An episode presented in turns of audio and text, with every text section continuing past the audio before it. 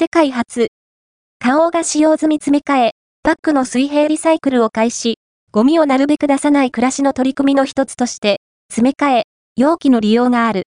毎回、新しい容器を使う代わりに、一度購入したものを使い続けることで、プラスチックゴミの削減につながるだろう。